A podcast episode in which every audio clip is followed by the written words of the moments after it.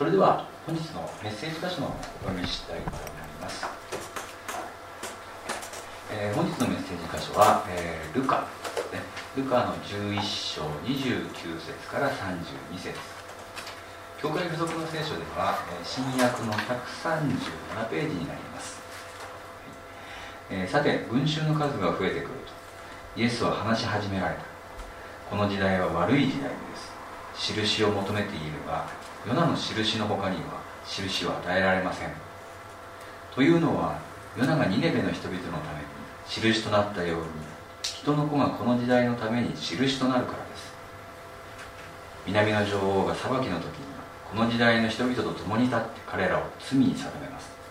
なぜなら彼女はソロモンの知恵を聞くために地の果てから来たからです。しかし見なさい。ここにソロモンよりも勝った者がいるのです。ニネベの人々が裁きの時にこの時代の人々と共に立ってこの人々を罪に定めます。なぜならニネベの人々はヨナの説教で悔い改めたからです。しかし皆さんここにヨナよりも勝った者がいるのです、えー、本日はこの箇所から、えー、佐々木牧師によりますイエス様の聖書の見方からというテーマでメッセージをいただきたいと思います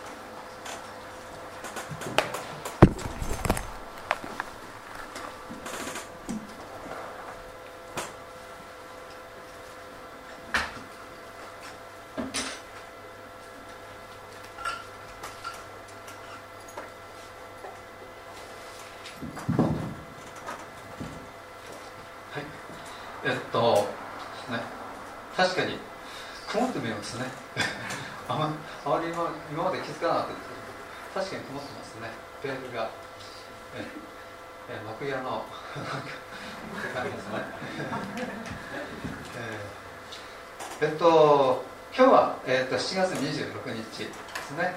えー、振り返ると昨年の4月26日柳瀬弘子姉妹がですね天に召されたその日なんですね。であ早いなというふうに思います。まああれですね、えー、弘子さんは、えーね、神様が共におられて、えー、精霊が共におられてそして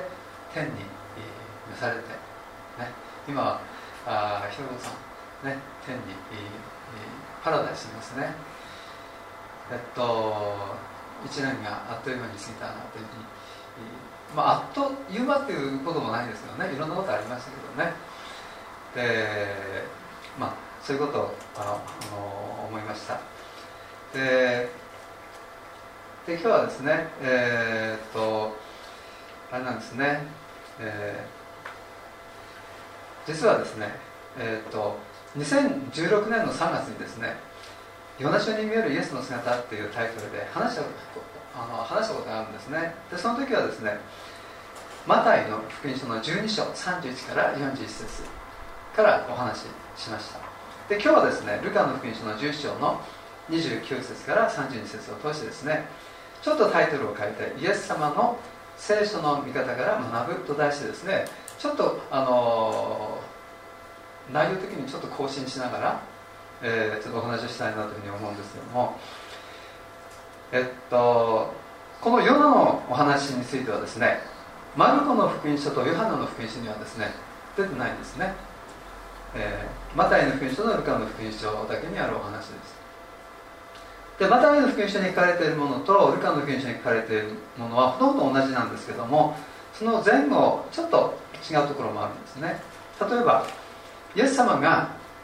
このヨナの話を語り始める状況その説明はですねマタイの福音書とルカの福音書ちょっと違います。マタイだと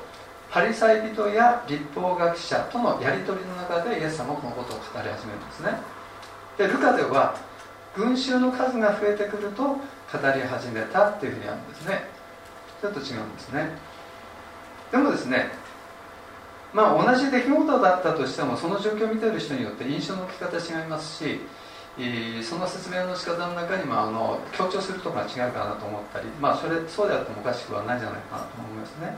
またイエス様が語ったのは一回限りじゃなかったかもしれません。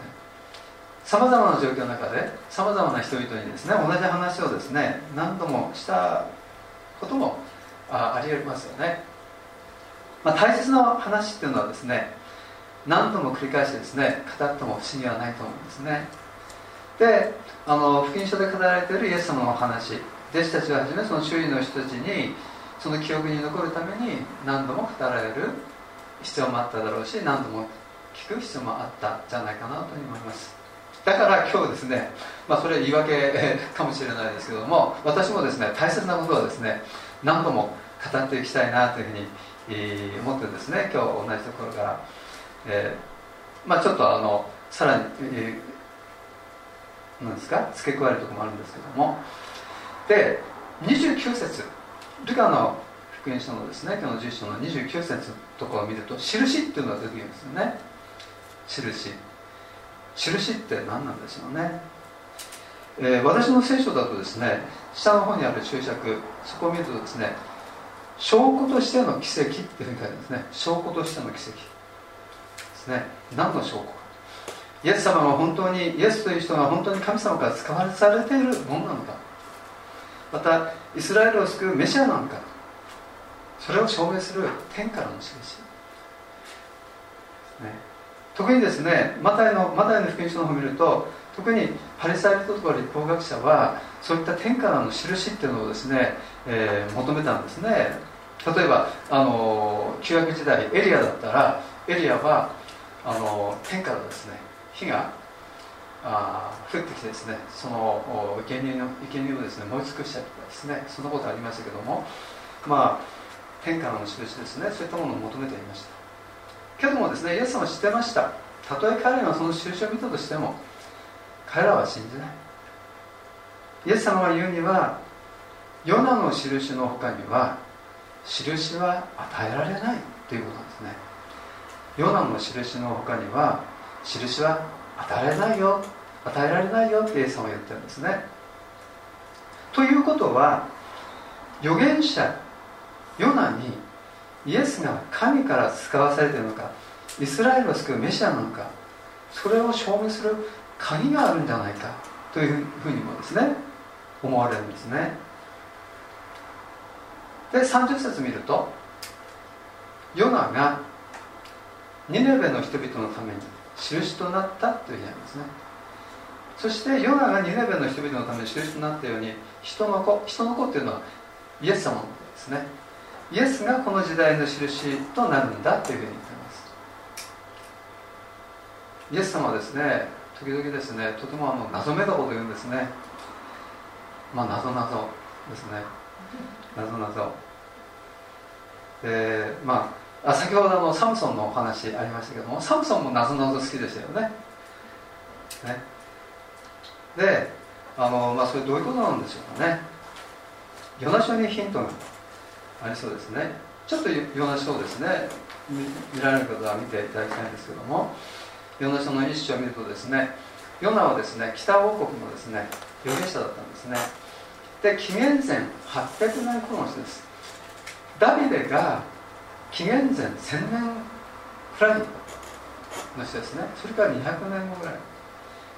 紀元前800年頃の人。で預言者エリアとかエリシャが活躍していてその後に出てきた人ですね。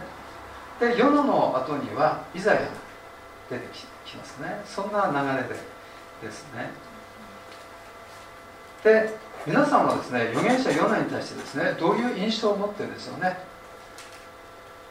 いい印象でしょうかね。悪い印象でしょうかね。まあヨナ書を見るとどちらかというと悪い印象かなっていう感じするんですけど身勝手で不従順な預言者っていうですねイメージがするんじゃないかなと思うんですけどでもですねあまりヨナについて他のところには出てないんですけど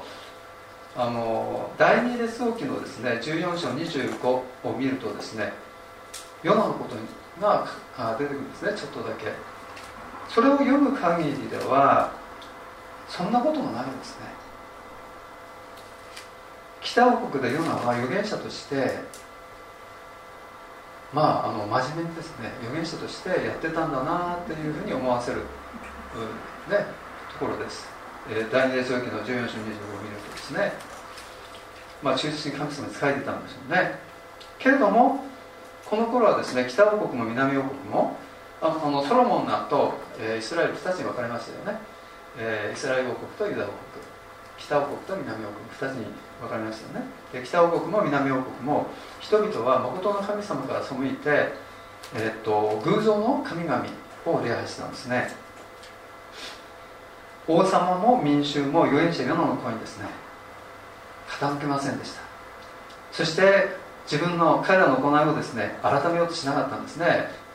ヨナが何本言ってもですね警告してもですね言うこと聞きませんでした。にもかかわらず神様のイスラエルの憐れみ深さとか恵み深さっていうのがですねその時代にあったんです、まあ、例えばですねあの奪われた奪われた自分たちの領土を戦って取り戻すとかですね、まあ、いいこともあったんですね。まあそれは神様の恵み神様の憐れみ深さだ。っていうふうにヨナはですね見ていたと思うんですけどもでヨナの北王国の人々への計画警告にもかかわらず人々は言うこと聞かない。その上神様はいつまでも彼らの裁きをですね先延ばしにしている。ヨナにしてみたらそんな状況がですね不服だったんじゃないかなと思うんですよね。ヨナはですね自分のしてきたことが無駄だったんじゃないか。報われてない。まあそう思ったのかもしれません。警告しても警告しても人々は言うこと聞きませんでした、まあ、こんな時ですね人は疲れます。無力感を感じて何何もですねやる気がしません。何をしても否定的になってですね何もかも諦めてしまう。まあ聖書を見るとですね預言者っていうのはですねいつの時代でもですね、えー、ひどい扱いを受けてるなというふうに、えー、思われます。ある預言者は神様からのメッセージを忠実に語ったために人々から迫害されますし時には殺されてしまいます、ね、そんなことが旧約聖書にあります。本当にですね割に合わない仕事だったんだなというふうに思います。でそんなヨナはある日、えー、そんなヨナですねある日ですね神様からのミッションをですね受けたんですね。えもう嫌だっていうふうに思ってる時にですね神様がですねミッションを受けたんですね。別のミッションですね。ニネベに行って人々の悪行があまりにもひどいので町を滅ぼすと警告しなさいっていうですねミッションを受けたんですね。ニネベは当時ですねアッシリア帝国の首都だったんですね。でそこにはですね12万人以上の人々が住んでました。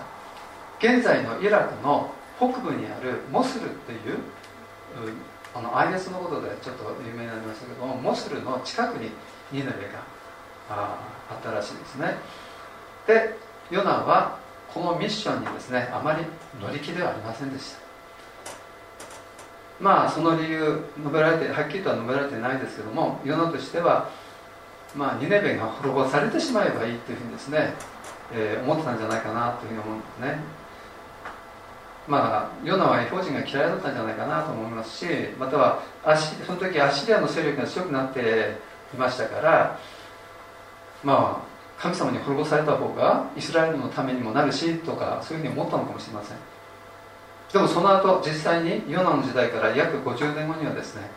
アッシリアによって北王国はですね滅ぼされてしまうんですね。えー、でで今回ですねヨナの4章の1節2節を読んで、えー、思ったんですけどもヨナはこう思ったんじゃないでしょうかね。どうせ自分がニネベの人々に警告したとしても彼らはその警告に従わないしまた行いをですね改めたりはしないだろう。警告してもそれは無駄なことだ。まあそういうふうに思ったのかもしれないですね、えー、北王国イスラエルの北王国の人々がそうだったですよね。またですねしかしもしも彼らが警告に従ったとしたら憐れみ深い神様だから彼らを罰することを思いとどまってしまうんじゃないだろうか。もしもそうなったらそれこそイスラエルにとっては大変なことになる。まあそういうふうに思ったのかもしれないですね。まあどっちにしてもヨナはニネベには行きたくなかった。だからヨナは神の言葉に従わないでヤッフォ、えー、イスラエルにヤッフォってとこなんですね、えーえー、地中海。沿岸ですね。ヤッフォっていう港があります。ヤッフォでタルシッシュ行きの船に乗りました。タルシッシュっていうのはニネベとですね。反対方向です、反対方向に向かってたんですね、えー、ヨナはタルシュシュ行きの船に乗りました。そしたらですね嵐が起こって船は今にも難破寸前の状態になったって書いたんですよね、えー、嵐が起こってですね大変ですよね。で水夫たちは恐れて自分たちの神々に助けを求めました。困った時の神頼みですね。でもですね嵐は収まらないんですね。この嵐の中なぜかヨナだけは余裕がありました。船底に降りて横になってぐっすり横寝あ寝入ってたんですね。えー、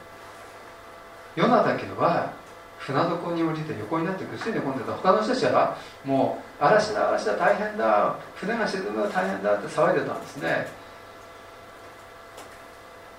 ところでですね皆さんこのシーンですね新約聖書のどっかで見たことありますよね。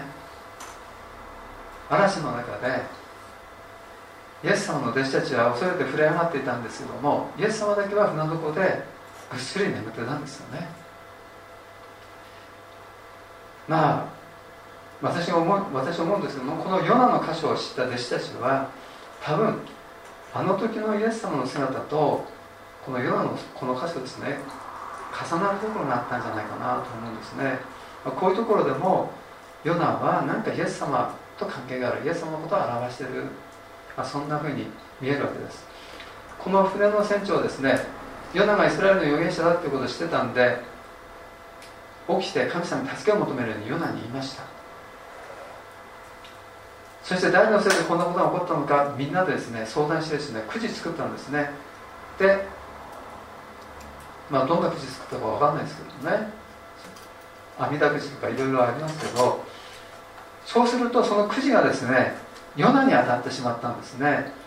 その後の展開について簡単に言うとヨナが天地の創造主である神様の命令に逆らったせいでこの嵐が起こったんだということがみんなにですね、えー、明らかになってしまったんですね。というのもヨナがですねヨナがそのことをみんなにですね、えー、明らかにしたんです。だからヨナを海に投げ込めばこの嵐は静まるというふうにですねヨナはみんなに教えました。でも人々はヨナを死なせたくなかったんで何とかしてですね船を陸に戻そうと一生懸命頑張ったんだけどもでもダメだったんです。このままでは全員が死んでしまうということでついに彼らは決断してヨナが言ったようにヨナを海に投げ込みました。ね、皆さんも何回も聞いた話だと思うんですけどもそうしたら海は激しい怒りをやめて静かになったっていうふうにあるんですね。ヨナのおかげで船に乗っていた人はみんな死なないで助かったんです。その結果人々はヨナの神様を非常に恐れてヨナの神様を信じたんですね。ここに見るようにヨナの言ったことと行ったことで本当の神様を信じて人々は救いに導かれたっていうそういったことが起こったんですね。けれども海に放り出されたヨナは3日3晩太陽の腹の中に飲み込まれて苦しむことになります。ヨナは太陽の腹の中で死の苦しみを味わいました。そしてヨナはそこから救われたいと願ったんです、ね、2章あそのヨナ2章のところ見ると。2章え1章の終わりからですよね2章の。でその願いが聞かれて3日3晩の苦しみの後にヨナの命を守られて太陽の腹の中からですね吐き出されたんですね。えー、太陽の腹から出てきたんですヨナがですね。それからヨナは神様に従ってニネベに行ってニネベが残り40日で滅ぼされるぞってみんなに言って警告したんですね。そしたら想定外のことが起こりました。起こりました。ニネベの人々がみんなですね必死になって悪い行いを悔い改めてそしてその神様をですね信じたんです。こうやって見てくるとあれヨナはこのヨナの今のところの話を、えー、と見てみるとイエス様のことを表している。ヨナはイエス様のことを表している人物じゃないかなというのが見えてくるんじゃないかなと思うんですよね。弟子たちにとってこの箇所っていうのはイエス様から何度も聞いた話だったと思うんですね。でイエス・キリストの十字架の死と復活と救いを思い起こさせるところだったと思うんです。けれどもイエス様はこの地上にまだおられた時にはですね誰一人としてこのこと理解した者はいなかったです。まあイエス様は天に戻ってそしてそれから精霊が下られて、まあ、その後ですよね。分かったでしょう。ヨナが船に乗っていた人々を救うために荒れ狂う海に投げ込まれたようにイエス様は全ての人を救うために十字架にかけられて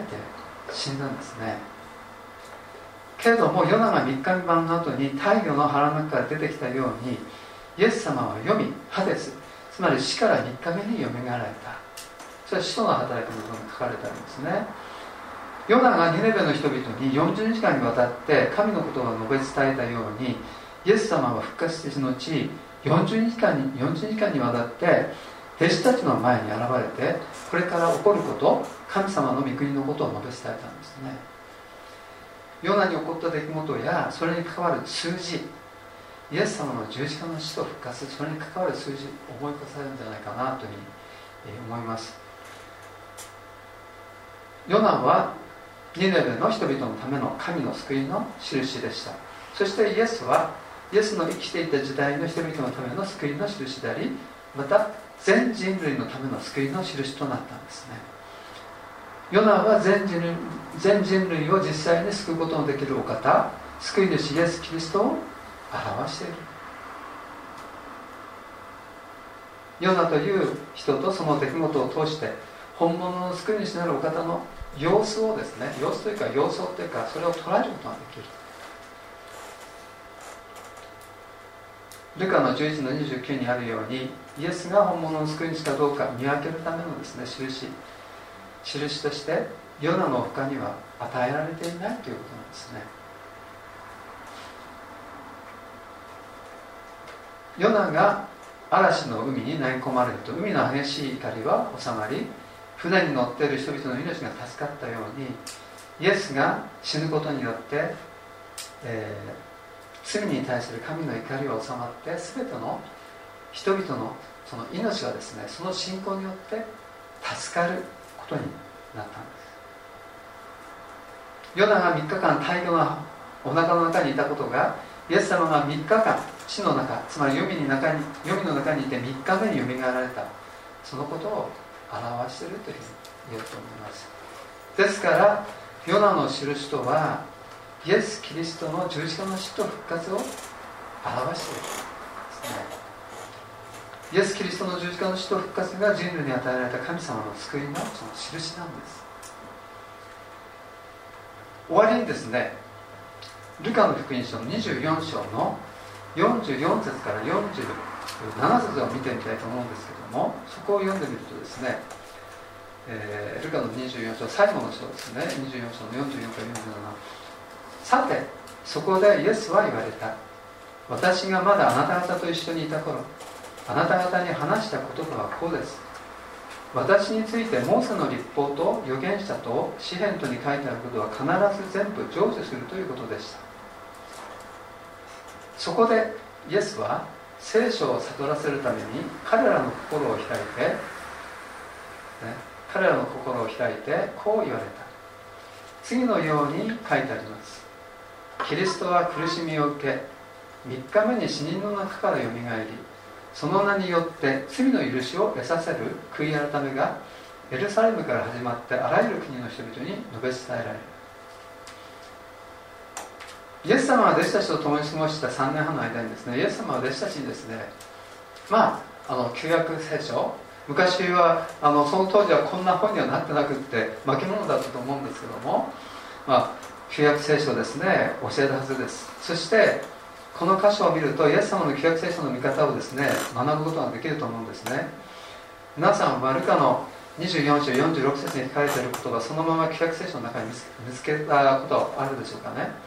キリストは苦しみを受け3日目に死の中へよみがえりその名によって罪の許しを得させる悔い改めがエルサレムから始まってあらゆる国を人々に述べ伝えられる。こんなこと旧約聖書に書いてないですよね。でもこれがですねイエス様の見方なんですね。これは旧約聖書全体を総合的に見て旧約聖書が人間に伝えようとしているメッセージのそのエッセンス福音の中心部分だと思うんです。イエス様は神様ですから神様の視点から旧約聖書を捉えた時の結論がですねここにあるんだと私は思います。今日はですねヨナ書を通してでイエス様の聖書の見方っていうのを学んで学ぶことが少しだけできたと思うんですね。ヨナ書に限らずですね私たちは旧約聖書の中にイエス様の姿をいろいろなところで見ることができます。イエス様の見方で旧約聖書を見るときに救いの言葉の確確かさをもっとですね強く受け止めることがですねできると思うんですね。皆さんですねぜひ福音書を、えー、読んで、えー、見ていただきたいと思うんですね。何度も何度もですね読むことを、えー、その読むたびにですね、え私たちは新しいことを発見できるんじゃないかなと思うんですね。そして特にイエス様が語っている部分にですね注意して、え見てほしいと思います。旧約聖書から引用しているところがあったらぜひその旧約聖書のところを開いてみてそのところを読んでみてほ、えー、しいと思うんですね。そしてそのところを祈りながら思い巡らしてみる。神様何か言ってるかな？語ってるかな？何か示してるかな？何か新しい発見があるかもしれないですね。何か分かったことがあったらですねまたそれを分かち合ってお互いに分かち合っていくことができたらなというふうにそういうふうに思います。それではお祈りします。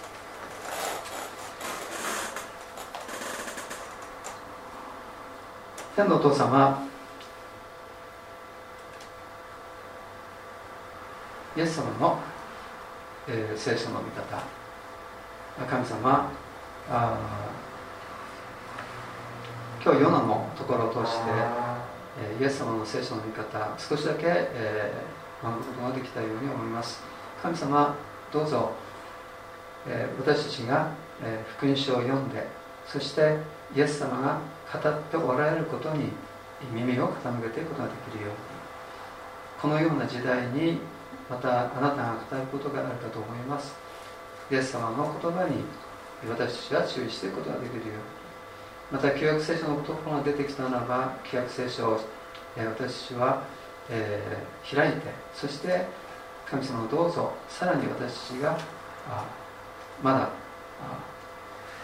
開かれていないところは開かれていくように分かるように主どうぞそして私たちがあさらに力強く信仰によって進んでいくことができますようにお願いします。イエス様の皆によってお願いします。アーメン